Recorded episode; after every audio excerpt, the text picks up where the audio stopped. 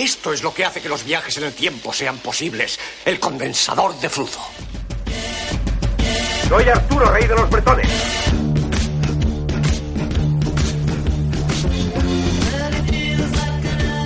¿Rey de los qué? De los bretones. ¿Quiénes son los bretones? Todos nosotros, todos somos bretones. Y yo soy el rey. No sabía que teníamos un rey. Creí que éramos una colectividad autónoma. Esto es un mando a distancia de control neurosináptico. Este botón es el que activa el sistema. Y tienes que agarrarlo como una palanca de seguridad para mantener controlado el trasto. ¿Qué trasto?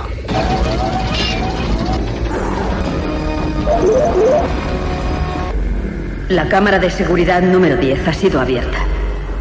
Esa cámara contiene una especie de máquina letal.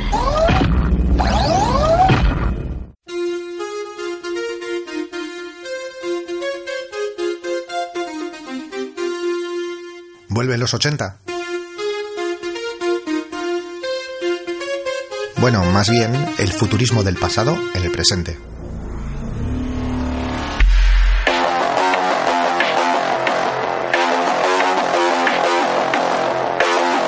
De metal, sucias, grasientas, con algún que otro implante neural, inyectándose alguna sustancia o simplemente atiborrándose de información conectados a una red virtual.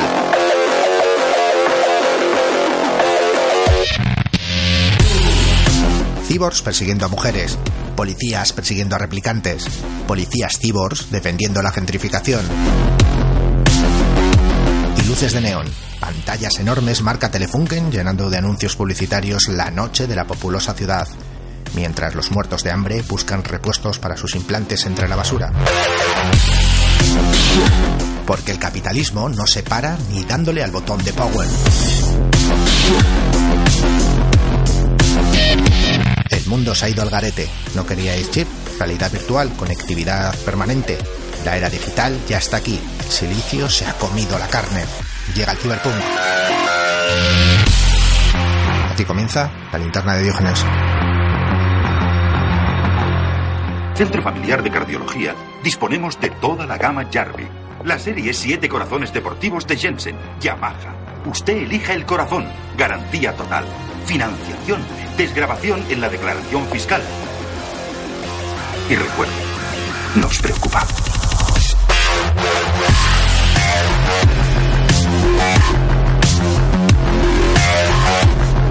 Sayonara, baby.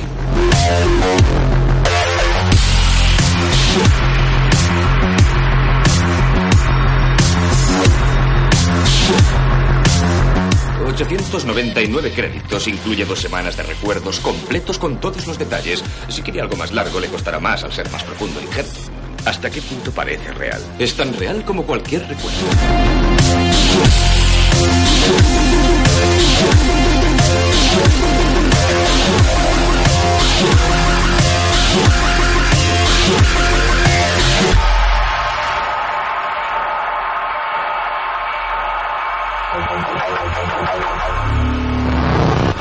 Necesito tu ropa, tus botas y tu motocicleta.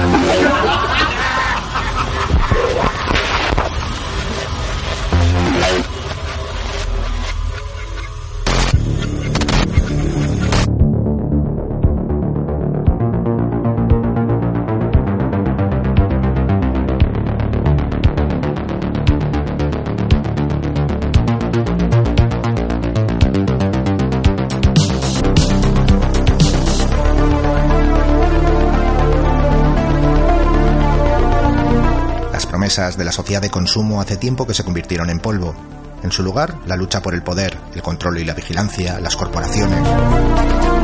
Pero sin dejar de atender el negocio. La publicidad es más eficaz y precisa, los productos más sofisticados, las sensaciones de realidad son más auténticas que nunca, aunque dejan un regusto a plástico viejo. Plástico guay.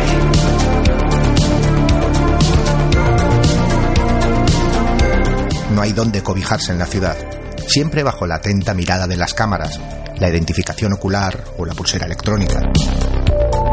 Mientras, en los barrios bajos, las gentes luchan desesperadamente por un territorio que cada vez les es más ajeno, a medida que son expulsados más y más de la ciudad de Neón. Ya no son necesarios, ni siquiera como mulos de carga, ni siquiera como bolsas de carne. Me llevaré mi bolsa de sangre. Esa cosa lleva un bozal, es una fiera rabiosa. Exacto, me están metiendo sangre muy loca de alto octanaje. Ni siquiera como energía de trabajo.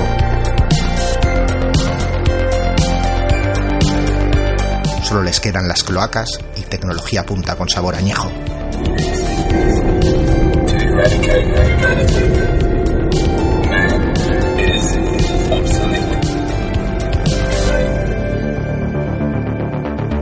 Cualquier cosa que se le pueda hacer a una rata, se le puede hacer a un ser humano. Y podemos hacer casi cualquier cosa a las ratas. Es duro pensar en esto, pero es la verdad. Esto no cambiará con cubrirnos los ojos. Esto es ciberpunk. Así lo ha descrito Bruce Sterling, uno de los ideólogos de este género. Tenemos al otro lado del teléfono al escritor y crítico de cine Jesús Palacios. Jesús, bienvenido de nuevo a la linterna de Diógenes. Nada, encantado de estar con vosotros estos ratos. ¿Qué es el ciberpunk y en qué momento debemos situar sus orígenes? Bueno, el ciberpunk casi más que, es, habría que decir ya casi que, era, ¿no? Porque en alguna medida eh, ya el ciberpunk forma parte de la historia de la ciencia ficción y de la historia de la cultura contemporánea y su momento de esplendor también podríamos ya asegurar que ha pasado. Lo que ocurre es que, como pasa en estos casos, ¿no? Eh, un movimiento, por ya llamarlo de alguna manera, tan importante y que ha impactado tanto en la cultura y en la sociedad, pues ha pasado también a integrarse, a formar parte un poco del fluido ¿no? de, que corre por, por las venas de todos nosotros y en ese sentido pues sigue causando una gran influencia, pero podríamos decir que, o deberíamos decir que ya el ciberpunk en sí mismo como movimiento, como hecho o como corriente ya ha desaparecido o más bien se ha diluido también en una serie de corrientes que ya algunos especialistas denominan post-ciberpunk y que se dividen en infinitas subdivisiones a su vez, pero que demuestran que, bueno que el movimiento eh, causó un impacto duradero, pero en definitiva lo que le cohesionaba, lo que le daba de alguna manera forma, se ha diluido y ha pasado a formar parte de un todo mucho más amplio. En ese sentido, el ciberpunk fue un movimiento de los años 80, de la década de los 80 del siglo pasado, y más o menos eh, históricamente se suele situar su pistoletazo de salida alrededor del año 1982, con el estreno de Blade Runner, de la película de Ridley Scott, eh, inspirada o basada lejanamente en la novela de Philip K. Dick, con quien soñan los androides eléctricos, ¿no? Era, eh, la novela en concreto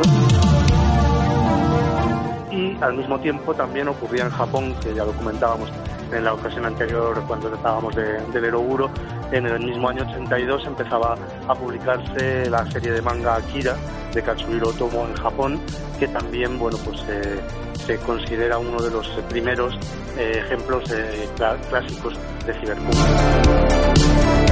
El término en sí había aparecido en algún relato de ciencia ficción de de la época y lo utilizaba mucho, lo acuñó, se viene a decir que lo acuñó Garner Lozois, que fue un escritor y crítico de ciencia ficción que editaba por aquel entonces el Isaac Asimov's Magazine, la revista de ciencia ficción que presidía el ya fallecido Isaac Asimov.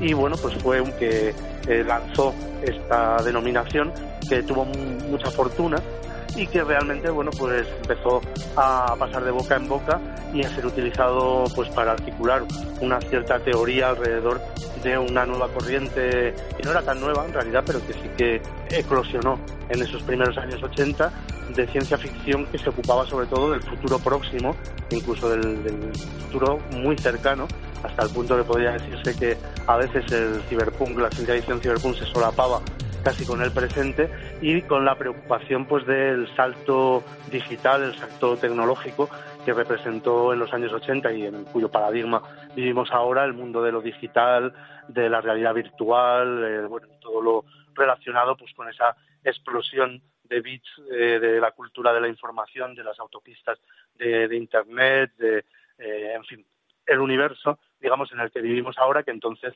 empezaba a amanecer en esa perspectiva de futuro próximo.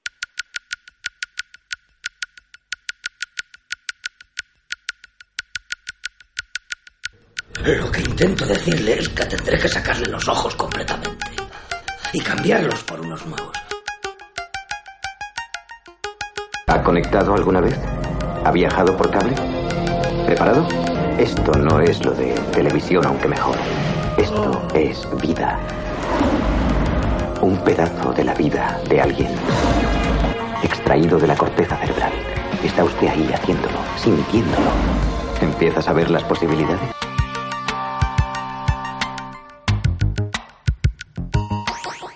Es inútil que insista, su memoria no funciona. Seguro que con el tiempo podré reactivarla. ¿Piensas regenerarla? Por supuesto. Es el cyborg más prometedor que he encontrado en años. Debes tener mucho cuidado con las bandas de ladrones que hay por las calles. No dudan en atacar y matar para apoderarse de órganos humanos. Van muy escasos. Las vértebras, sobre todo, son difíciles de conseguir.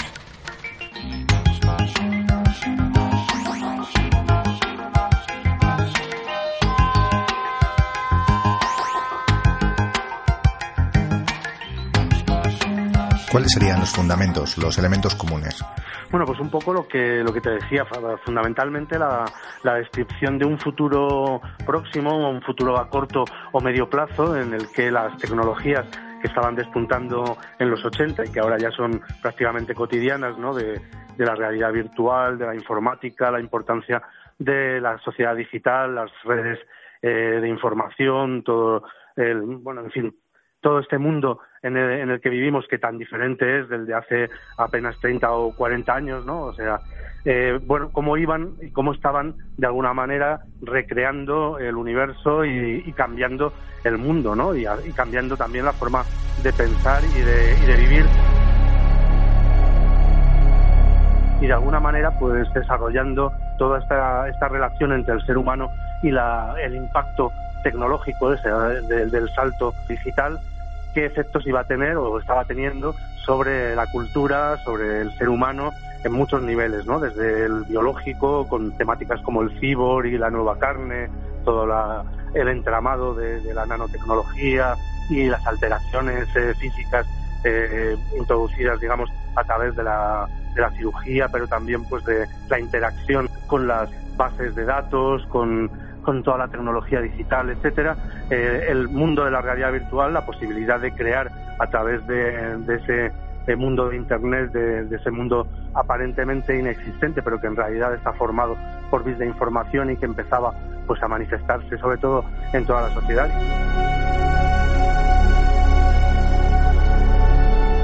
Que además tenía eh, una procedencia militar, ¿no? el tema, todos lo sabéis, de de Internet y de la realidad virtual y de las redes de información virtuales provenía de ARPAD, de, esa utilización para fines militares de la tecnología eh, informática y del desarrollo del software, etcétera, como eso también estaba afectando e iba a afectar en el futuro a nuestro comportamiento y bueno, hasta el punto de conformar realidades paralelas en las que uno podría de alguna manera vivir sin tener que salir de su casa conectado perpetuamente a, la realidad virtual a través de la interfaz de ordenadores e incluso, como te decía también, de, esa posibilidad cibernética de llegar a estar conectados directamente no por, por medio de circuitos o por medio de, la tecnología directamente al mundo al mundo virtual no y bueno pues todo todo todo ese entorno cómo, cómo estaba cambiando el mundo eh, al hilo también pues de las transformaciones y de las crisis globales de finales del siglo XX, que al fin y al cabo, en ese sentido, el siglo XXI ha seguido de, de alguna manera continuando, ¿no? La, la superpoblación, los problemas económicos, la contaminación, en fin, todo, todo este mundo casi distópico en el que vivimos ahora cómodamente instalados es el que se convierte en el escenario predilecto del ciberpunk, que lo imagina pues a partir de 20, de 30 o 100 o 200 años en el futuro, pero que fundamentalmente en realidad lo que está haciendo es hablar de ese shock del futuro que se vivía en, en el mismo momento de su creación.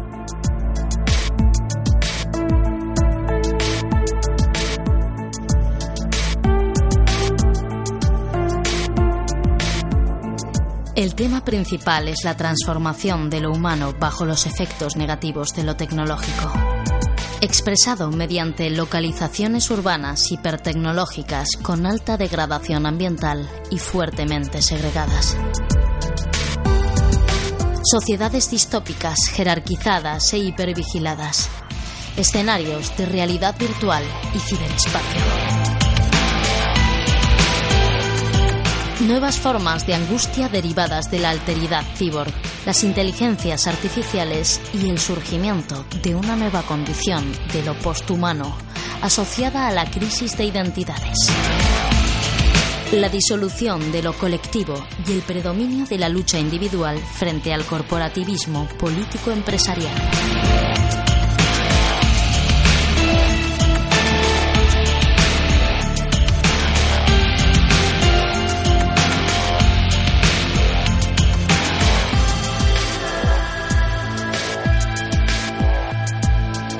Lo que siempre parece estar presente es un enfoque de alta tecnología y un bajo nivel de vida de las personas. Sí, realmente lo que, lo que denotaba en gran medida muchos de los autores de, de Cyberpunk, tanto literarios como cinematográficos, está presente en Blade Runner, está presente en las novelas de William Gibson, que a partir del año 1984 con Neuromante se convierte en el escritor eh, adalid, digamos, de la ciencia ficción cyberpunk, también, bueno, pues junto a Bruce Sterling, que citabas, pero yo creo que quizá eh, más estrictamente cyberpunk sea, sea William Gibson, y lo que nos ofrecen es la descripción de un mundo, insisto, muy parecido al nuestro, en el cual se ha avanzado muchísimo, ha habido un salto eh, cuántico en cuestiones tecnológicas y en ese cambio radical que, supone eh, el mundo de lo virtual y de lo digital pero al mismo tiempo hay también un nivel de, supervivencia pura y dura en un mundo muy complicado, en un mundo donde la diferencia entre pobres y ricos es cada vez más, eh, más grande, donde eh, amenaza constantemente el apocalipsis, ya no tanto nuclear como en las décadas anteriores, como el apocalipsis medioambiental, social, político, económico. Y entonces se da esa mezcla que en realidad es muy parecida a la del mundo en que vivimos entre eh, una tecnología enorme, enormemente desarrollada con unas posibilidades casi infinitas en cuanto a las posibilidades de crear inteligencias artificiales, de mm, enriquecer o, o incluso de, alcanzar un, una evolución casi posthumana eh, con, con el cibor y con la mezcla de lo físico con lo, con lo digital, lo virtual, lo informático, etcétera. Pues todas las posibilidades también eh, que ofrece en, cuestiones como la medicina, el tema de la nanotecnología, etcétera, etcétera. Recuerdo una, una novela excelente de la época también, que era Música en la Sangre, de Greg Beard, que trataba acerca de, este, de este tema de la nanotecnología y cómo eh, obligaba de alguna manera al ser humano a convertirse en otra cosa. Pero todo eso contrastando de una forma mmm, feroz pues con la superpoblación, con la con ese melting pot impresionante que se veía en Blade Runner y en el que ahora, insisto, nos hemos acostumbrado todos a vivir, ¿no? Con, con cierta comodidad, pero donde, bueno, pues al mismo tiempo funciona eh, todo tipo de mafias, funciona eh, economía, la economía sumergida, el dinero negro, eh, el tráfico, en este caso también el tráfico de tecnología, el tráfico de órganos, etcétera, etcétera. De ahí que el ciberpunk, eh, de alguna forma, eh, se convirtiera en un verdadero comentario social del mundo en el que vivíamos y del mundo en el que vivimos todavía.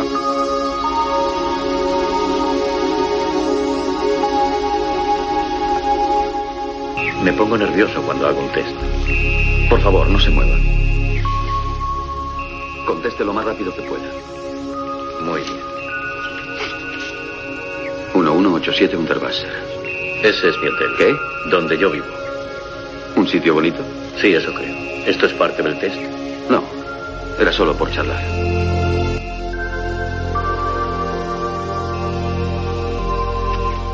¿Sabe lo que es una tortuga? Claro. Pues lo mismo. Nunca he visto una tortuga. Pero le comprendo a usted.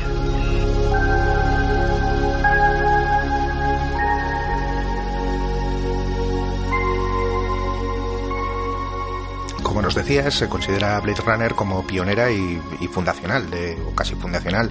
De hecho, se estrena incluso antes de la publicación de Neuromante por William Gibson, considerado el padre del cyberpunk. mm, que de hecho, bueno, siempre, siempre ha reconocido que cuando vio la película alucinó como si hubiesen hurgado en su mente, en el sentido de que eh, era tal cual imaginaba lo que estaba escribiendo. Pero volviendo a Blade Runner, ¿qué tuvo de rompedora? ¿Por qué es considerada una película de culto? Bueno, yo creo que Blade Runner tuvo de rompedor eh, fundamentalmente el saber eh, detectar en el mundo que nos rodeaba, en el mundo del año 1982, las transformaciones que latían ya en ese presente, ¿no? Lo que algunas veces también eh, algunos críticos denominan la inminencia del futuro en el presente. Yo recuerdo que en el estreno en, España de, Blade Runner, creo que si no me equivoco fue en el Palacio de la Música, eh, al salir del estreno a la última sesión, mm, en medio de la Gran Vía, y eso que te hablo pues ese año 82 o, o el 83 quizá, eh, lo que veías a tu alrededor estaba ya de alguna manera presente y eh, había sido retratado, llevado a sus extremos por la película, pero de, tal forma que mirabas un poco a tu alrededor esperando empezar a ver aquellos aerotaxis y esperando encontrarte pues prácticamente con, todos los personajes eh, de la película. Y precisamente yo creo que ese es el, gran acierto estético y el gran acierto eh, cinematográfico del Blade Runner de, de Ridley Scott, que llevó la ciencia ficción que hasta entonces había tenido, digamos, un entorno mm, muy tecnológico, sofisticado, muy de espacios blancos, muy eh, ¿no? Si pensamos en la ciencia ficción que venía de 2001, que venía pues de películas como La amenaza de Andrómeda y, este tipo de historias, la llevó a una especie de, presente o de futuro inminente en el, en el propio eh, presente que nos rodeaba, ¿no? Ese retrato de un Los Ángeles que no era tan distinto del Los Ángeles real y que lo único que hace es precisamente eso, digamos que eh, poner un 10% o un 20% más de fantasía a una realidad retratada con, con, mucho de una forma muy muy certera. Y luego claro también el, el tema central de la película, que aunque es un, arquetipo clásico de la ciencia ficción, no deja de ser una nueva versión de, Frankenstein, pero incluía todos esos elementos eh, tecnológicos, biotecnológicos, eh, informáticos, eh, todos esos paradigmas que estaban cambiando nuestro concepto del mundo y que estaban cambiando pues la ciencia y, la sociedad, ¿no? Eh, la idea de, la creación de androides prácticamente indistinguibles del ser humano para utilizarlos en la, en la colonización planetaria, eh, todos los, eh, digamos que, aparatos y toda la, toda la tecnología que rodeaba a los personajes, la, la, la, idea de la pérdida de identidad, que es fundamental en el cyberpunk y en prácticamente todo todo lo que vino después, aunque sea también un tema eterno, por supuesto, pero digamos que en películas como esta, o Matrix, o, o Existence, etcétera, esa confusión ¿no? entre la realidad virtual y la realidad material, entre el ser humano que puede ser replicado y que cuya memoria, como también pasaba, por ejemplo, en, Desafío Total, en Total Recall, eh, puede ser borrada y reconstituida una y otra vez, son preocupaciones que realmente reflejan eh, el momento el momento histórico y social de, la época y que todavía a día de hoy, como, como te decía al principio, pues siguen formando parte eh, sustancial del mundo en el que vivimos. Y yo creo que ese fue el gran acierto, en parte consciente y en parte inconsciente, porque en definitiva eh, Blade Runner, eh, Ridley Scott lo que reflejó también fue su concepción del cine procedente de, de la publicidad, del videoclip, de una gran sensibilidad estética hacia los fenómenos de la modernidad que le rodeaban y que a su vez hizo que la película fuera muy influyente. Es uno de los casos, yo creo, en la historia del cine más interesantes en el sentido de que eh, realmente hay un antes y un después de, Blade Runner muy claro. Eh, si la película recogía todos esos elementos del cómic, de, las historietas de Metal Hurlan, eh, pensemos que tiene un precedente en cierta medida en el propio Alien de Ridley Scott, que también aportaba unas nuevas dosis de realismo sí, eh, precisamente alta tecnología corporaciones despiadadas un cibor o máquina que persigue a los protagonistas si cambiamos el cibor por un alienígena xenomorfo, eh, tenemos algo de, de Cyberpunk también.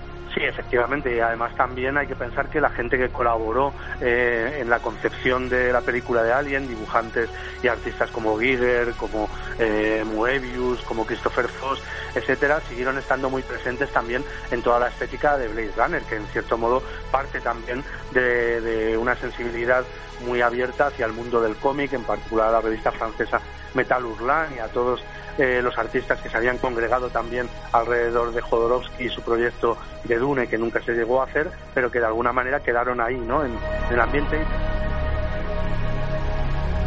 Y eso que sí que estaba presente en la literatura de ciencia ficción, estaba presente en el cómic, en la ilustración. El cine no había sabido todavía captarlo y la verdad es que el, gran acierto de Ridley Scott en ese sentido fue eh, de alguna manera aglutinar toda esa estética y trasladarla a la pantalla de una forma novedosa, tan novedosa que hay que pensar que en el momento Blade Runner fue muy mal recibida por la crítica, a pesar de que tuvo un éxito regular de, de público y que fuimos muchos los que la vimos y la defendimos, pero tanto la crítica internacional como la española en su momento no supieron ver ni apreciar Blade Runner, la consideraron simplemente una peliculita de ciencia ficción con cosas de serie negra, con un galán eh, de moda como era Harrison Ford, ¿no? que poco antes había sido el Han Solo de Star Wars, y la película recibió bastantes varapalos o críticas, digamos, de más bien de producto mediocre, ¿no? Que, que no sabía muy bien por dónde iba, etcétera, etcétera, lo cual pues realmente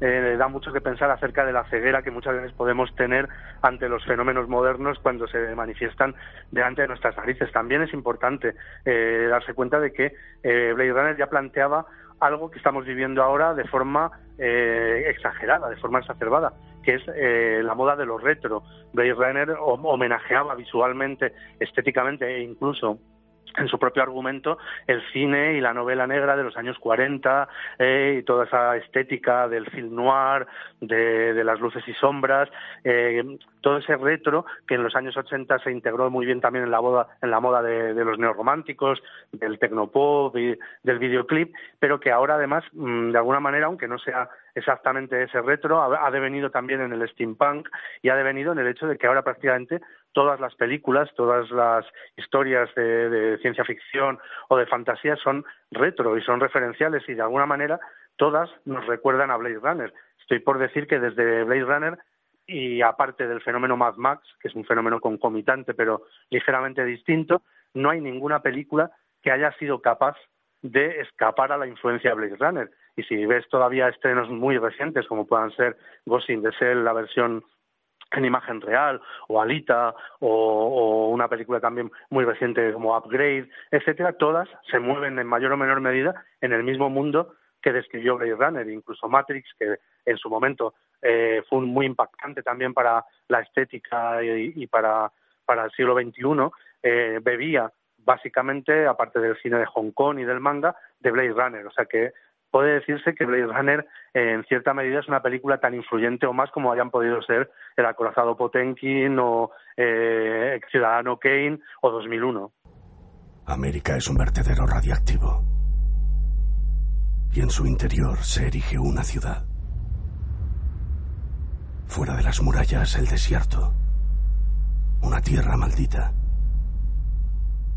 Dentro de las murallas, una ciudad maldita que se extiende desde Boston hasta Washington, D.C. Un paisaje de asfalto ininterrumpido.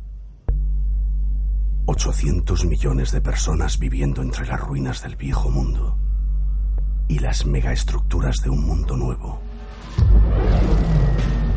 Megabloques, megaautopistas, Megacity 1.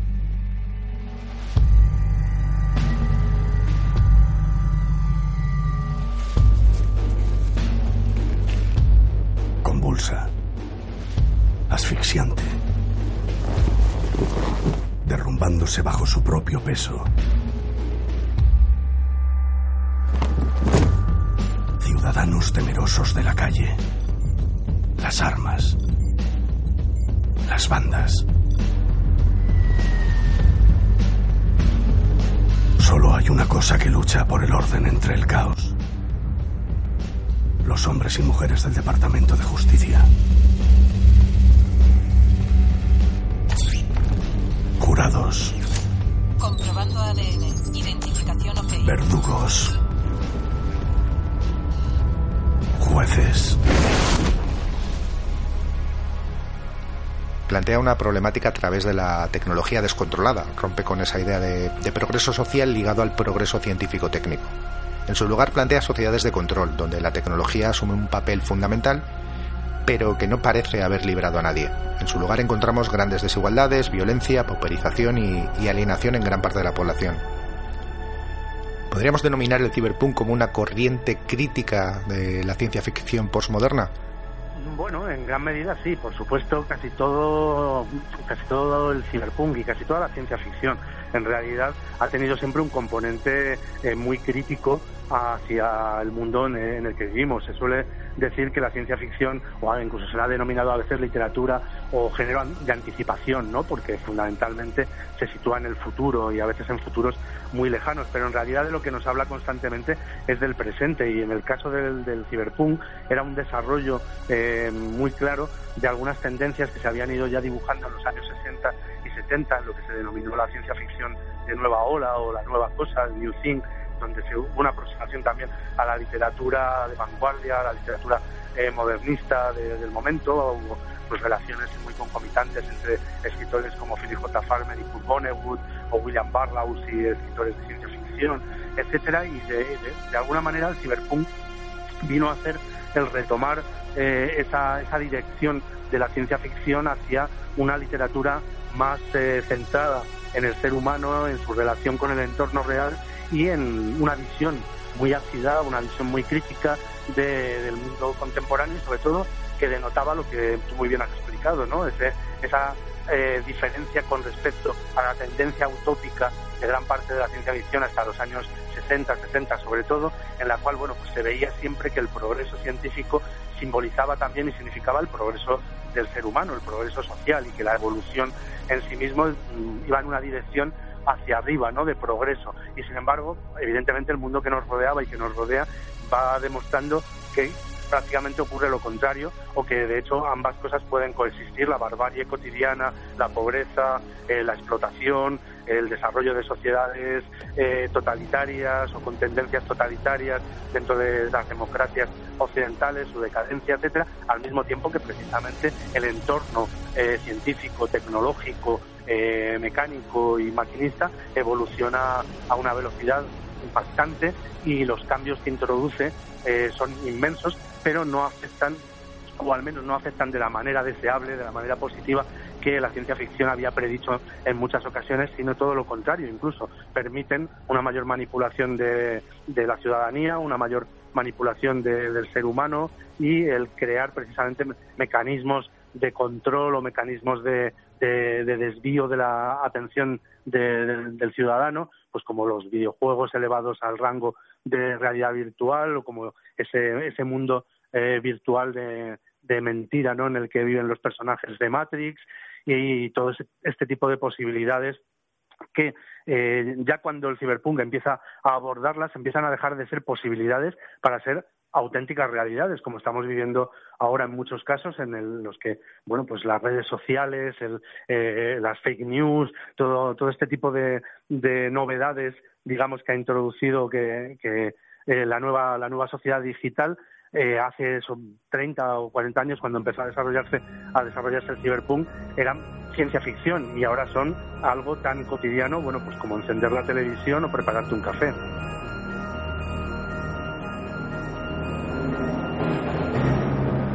Presten atención al historial de esta compañía. Verán que hemos especulado en mercados considerados tradicionalmente como no rentables. Hospitales, cárceles, exploración espacial. Los buenos negocios están donde se buscan. Como sabrán, hemos firmado un contrato con la ciudad para encargarnos de las fuerzas del orden. Pero en concepto de seguridad, consideramos que un cuerpo de policía eficaz es solo parte de la solución. No. Necesitamos algo más. Necesitamos un agente de policía que esté de servicio las 24 horas del día. Que no necesite comer ni dormir. Un policía con un armamento superior y que sepa utilizarlo. Queridos colegas, es un gran honor presentarles al futuro representante de la ley. RP 209.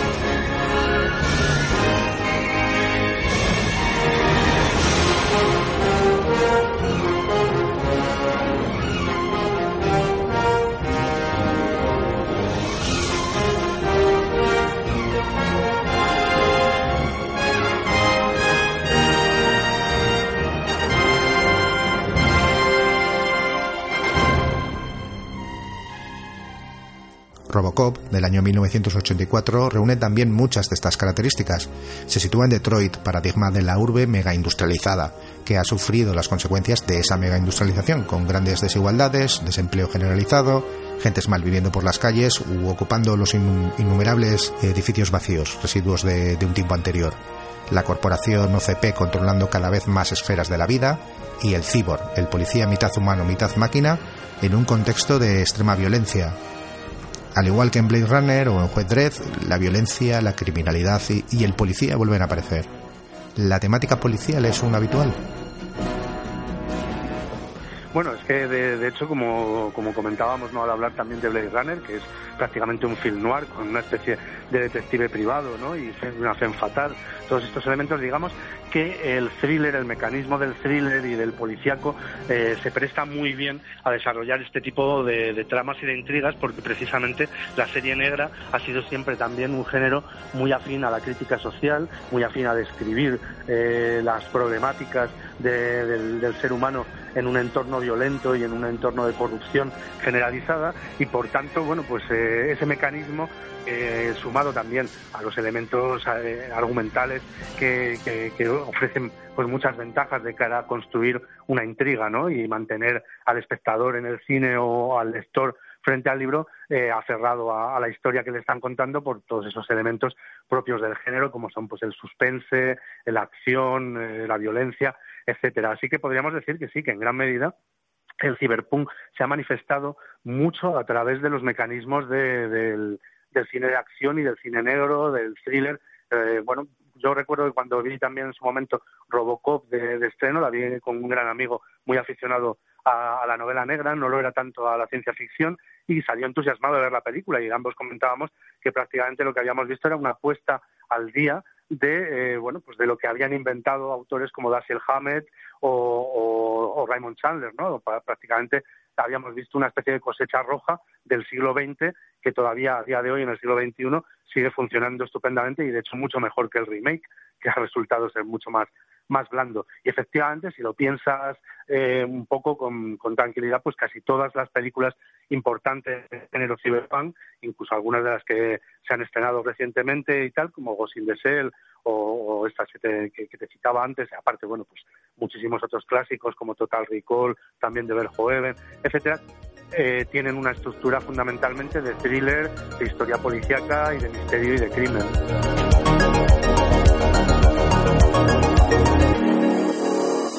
Tanto apuesto a que anda por el arrabal. Es listo y no irá donde los anuncios electrónicos puedan identificarle para venderle algo. Allí hay menos consumidores y menos escáneres. Nos centraremos en el arrabal. Con vigilancia aérea y dos equipos de espiarañas en tierra. Usad el escáner térmico, identificad a todo lo que tenga ojos y pulso.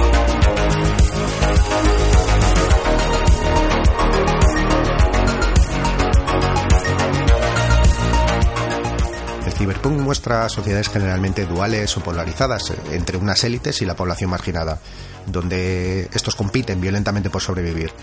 No sé si es una impresión mía, pero me resulta destacable la inexistencia o escasez de prácticas sociales de colaboración y colectividad. ¿Las sociedades representadas en el Cyberpunk son individualistas? Bueno, básicamente hay que tener en cuenta que lo que hablan es de la supervivencia eh, a toda costa del individuo en un entorno cada vez más hostil y donde la tecnología además eh, está en manos de, unas minorías y hay que de alguna forma apropiarse de ellas. Y tal y como hablábamos también, al ser un género muy próximo desde el punto de partida cinematográfico y literario de, de Blade Runner y de, y de Neuromante muy próximo al género negro, al, policía con noir, son géneros también, eh, o es un género también muy individualista, fundamentalmente basado en, ese, en la figura del antihéroe, que puede ser a veces un detective privado que va absolutamente a su bola, o un policía corrupto, o que se salta las normas, o incluso un criminal, un gángster, o, alguien que intenta directamente sobrevivir eh, en el mundo del AMPA eh, o en el mundo en general. Entonces, sí que obviamente se trata sobre todo de un paradigma muy individualista, pero eso no quiere decir que no haya habido también y que no haya de vez en cuando ejemplos más o menos próximos al género, como podría ser pues, un cómic como V de Vendetta, que también ha sido llevado al cine, etcétera, donde a partir de un cierto personaje de antihéroe individualista se intenta generar también una conciencia de clase, ¿no? O una conciencia más social, más colaborativa. En ese sentido, bueno, pues ha habido algunos intentos por hacer un tipo de, de cyberpunk más eh, optimista en alguna medida o que, que dé también alguna opción a- al ser humano como especie o, como, o al ciudadano para organizarse y tratar de cambiar esa sociedad. Pero en términos generales, esta corriente es muy minoritaria y la verdad es que eh, la ciencia ficción cyberpunk es básicamente distópica y en ese sentido no tiene mucha piedad ah, con respecto a- al ser humano. Es más bien una visión pesimista de la condición humana en la que cada vez que, hay algún avance científico este se aplica pues a, todo tipo de, de abusos o a todo tipo de tráficos. Eh, está, el poder está concentrado en grandes corporaciones que funcionan casi como, como si fueran feudos medievales algo que predecía también Alfred Bester en, en una novela como como Tigre Tigre. Eh, y en fin en alguna medida mm, lo que intenta o lo que intentaba el cyberpunk era precisamente eh, mm, abrir una ventana a, a la sociedad actual a través de, de su futurible próximo en la que mostrar el mundo en el que vivimos, no tanto las soluciones como los problemas.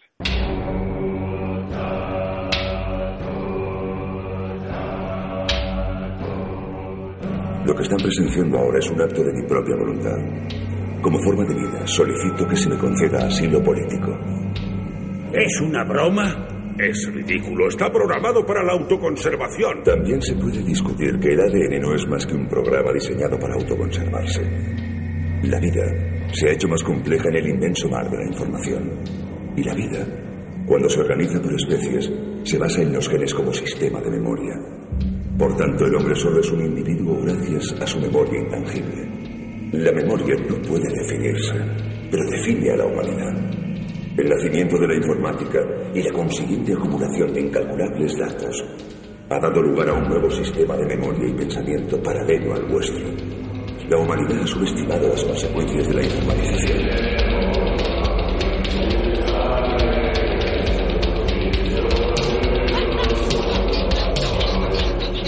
Sobre la influencia de Japón en el género, William Gibson ha, declarado eh, el Japón contemporáneo es simplemente cyberpunk.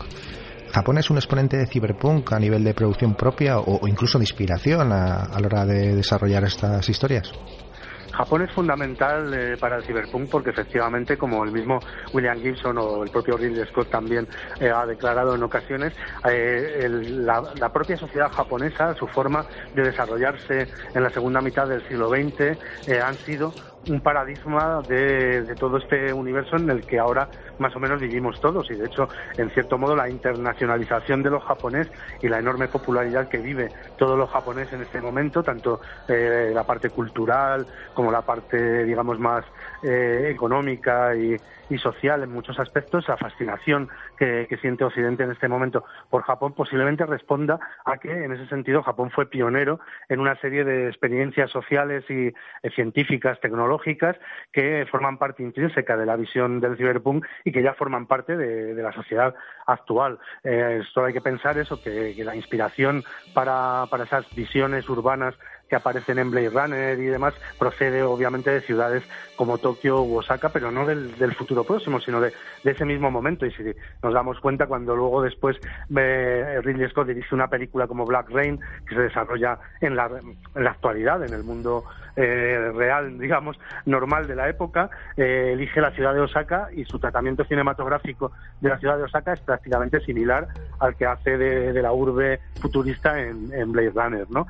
Y gran parte de todo esto mm, es eh, los propios japoneses eh, lo ven de forma consciente e incluso también se da el fenómeno peculiar de que los japoneses se ven influenciados a su vez por la recepción en Occidente de, esa cultura japonesa cyberpunk y así por ejemplo Blade Runner ha sido una influencia enorme en todo el manga y el anime eh, japoneses de- del género cyberpunk. Ghost in the Shell es prácticamente impensable sin el precedente de, de Blade Runner, ¿no? Y casi todos los directores, Shinya Tsukamoto, por ejemplo, cuando hizo también sus películas de Tetsuo, eh, confesó estar muy, muy influido desde por clásicos como Metrópolis hasta obviamente por Blade Runner, que era, y supongo que seguirá siendo una de sus películas favoritas. Entonces sí que se da un fenómeno de correspondencia y de mutua influencia que es muy fascinante y muy interesante y que en cierto modo pues eh, no deja de mostrar que efectivamente Japón ha sido uno de los vectores de, influencia del ciberpunk y del post-ciberpunk, de todas estas evoluciones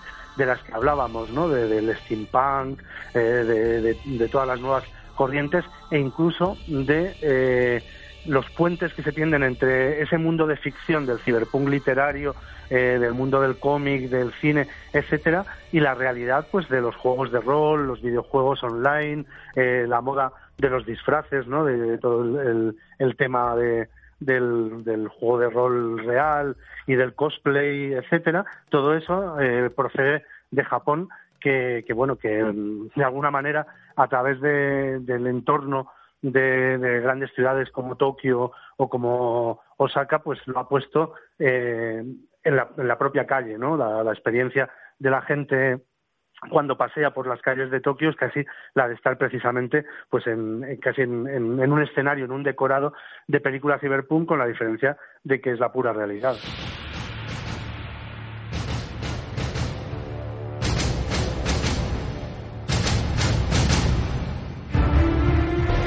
Campos, Neo, interminables campos, donde los seres humanos ya no nacemos, se nos cultiva. Vi cómo licuaban a los muertos para administrárselos por vía intravenosa a los vivos. Y estando allí, contemplando su pura y horripilante precisión, me di cuenta de lo obvia que era la verdad. ¿Qué es Matrix? Control. Matrix es un mundo imaginario generado por ordenador, construido para mantenernos bajo control y convertir al ser humano en esto.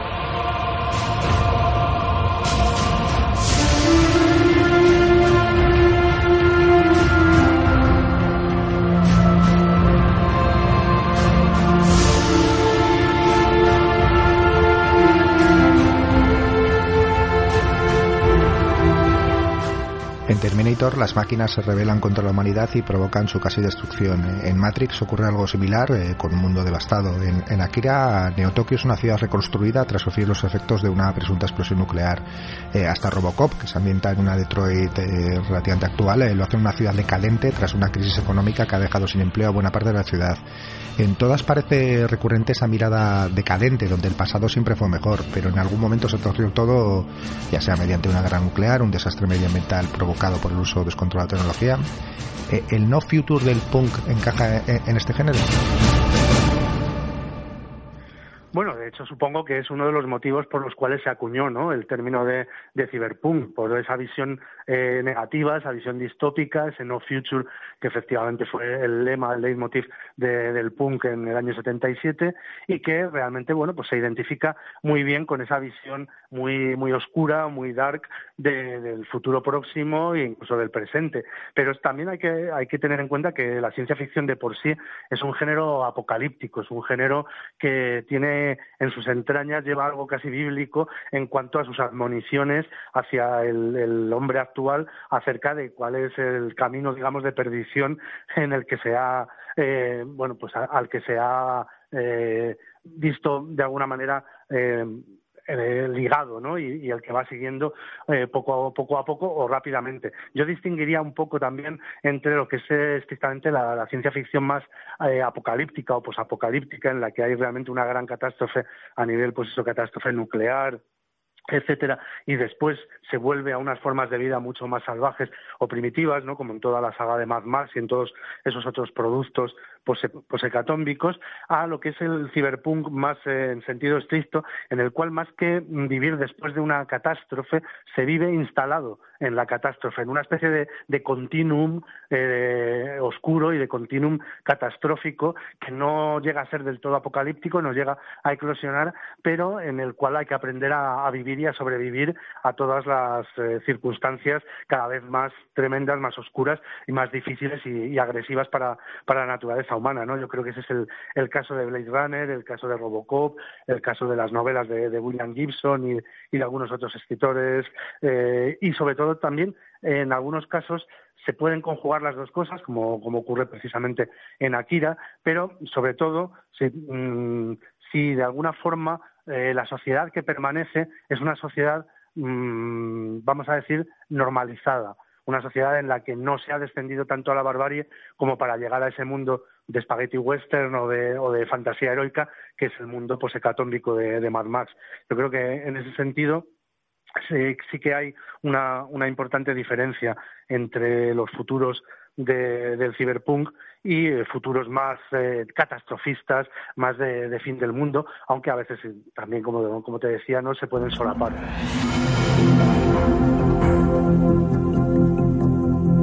Año 2017. La economía mundial se halla colapsada. Los alimentos, los recursos naturales y el petróleo escasean. Una policía estatal dividida en zonas paramilitares gobierna con mano de hierro. La televisión es controlada por el Estado y un sádico programa de juegos llamado El Corredor se ha convertido en el programa más popular de la historia. El arte, la música y las comunicaciones están censuradas.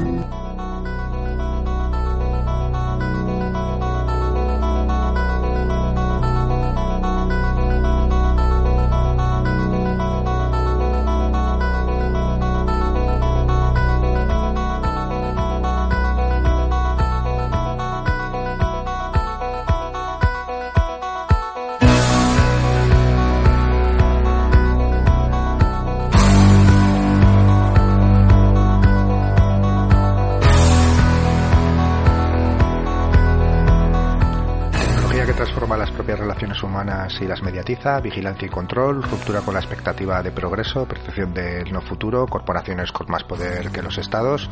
Ya para terminar, aunque ya has dado la respuesta a lo largo de la conversación, ¿el ciberpunk habla del futuro, del mundo que será o del mundo que ya es? Fundamentalmente el ciberpunk habla del, hablaba del presente, habría que decir lo que hace en pasado, porque mm, yo creo que el ciberpunk fue el gran último movimiento eh, de la ciencia ficción del siglo XX y eh, digo que fue el, último gran movimiento porque le alcanzó la propia realidad.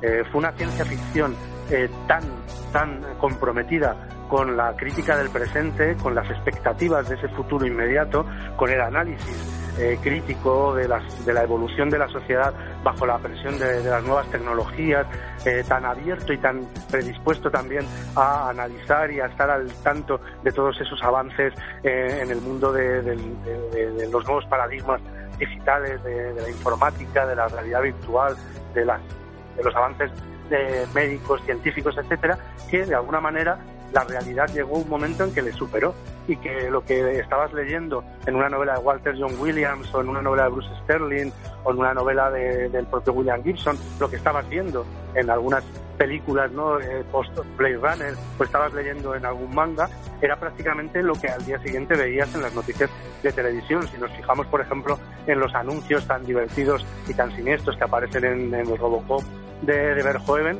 no son muy distintos a los anuncios de muchas cosas que vemos ahora mismo en televisión eh, y que tomamos como, como, anuncios de productos normales o de, o de cosas de la realidad eh, vulgar y corriente. En cierto modo eso es lo que acabó con el ciberpunk, que la propia realidad le alcanzó como el rayo y eh, dejó de ser ciencia ficción para convertirse directamente en realidad inmediata.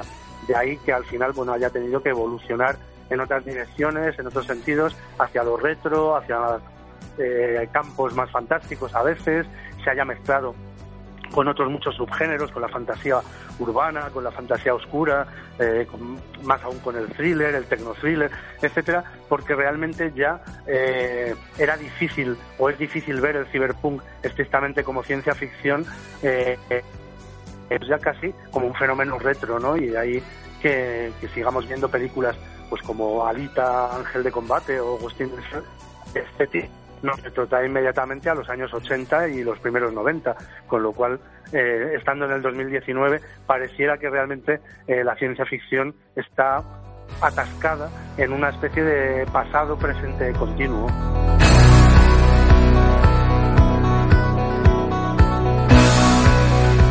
Jesús Palacios, muchas gracias por acercarnos el ciberpunk. Nada, gracias a vosotros y espero que vamos a hablar en breve. Además, también el tema del ciberpunk es un tema en el que estoy trabajando eh, para más adelante intentar también publicar un libro en la en la misma línea que, que el Eroguro del que hablábamos a la vez anterior, porque efectivamente ahora que ya tenemos una perspectiva sobre, sobre el pasado eh, del ciberpunk, creo que es el momento de empezarnos a hacer preguntas acerca de qué va a venir después, si es que va a venir algo.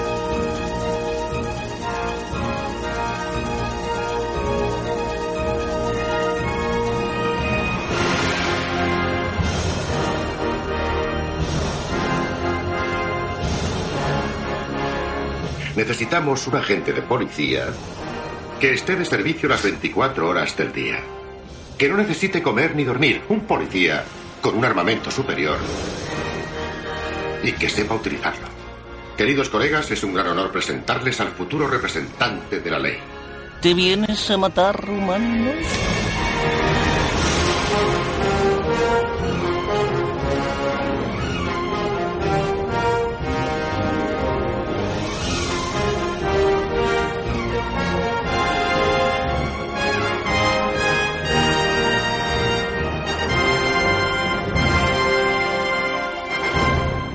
Sociedad policial, alienación, superpoblación, sociedades de control y vigilancia, tráfico de datos e información, deshumanización, amplia desigualdad combinada con alta tecnología. No tengo ni idea de qué estamos hablando. Esto ha sido la linterna de Diógenes. Hasta la semana que viene.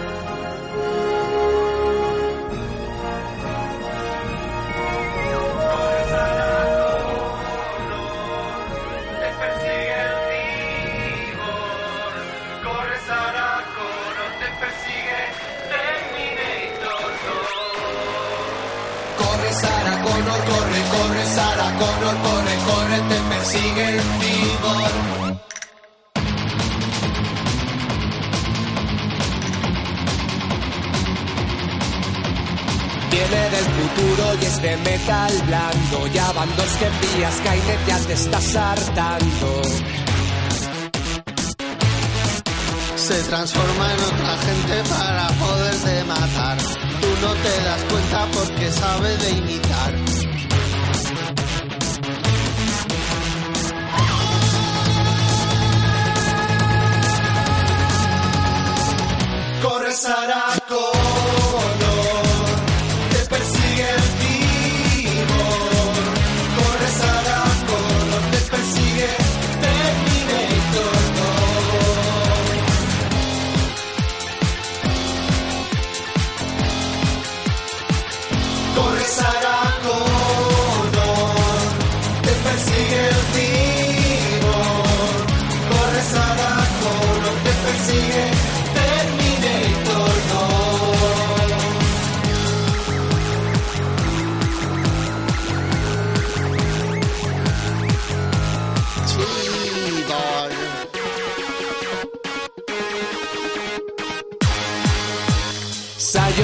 Baby dice el T-800 Él también quiso matarte hace ya algún tiempo.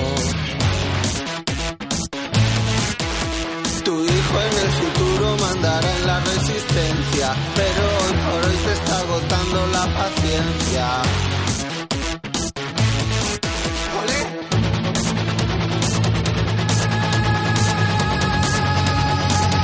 Corre Sarah